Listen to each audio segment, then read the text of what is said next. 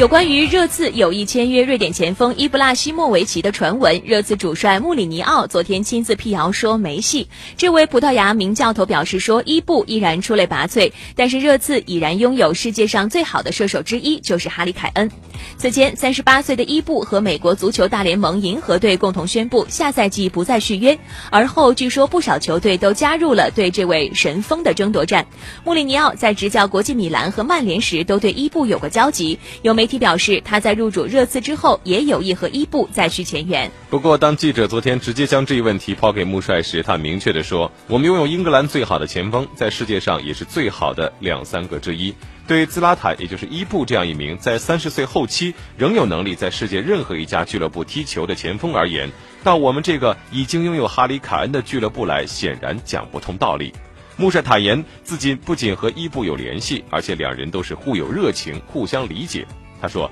伊布是个出色的球员，出色的人，但我还是要说，伊布加盟热刺没有机会。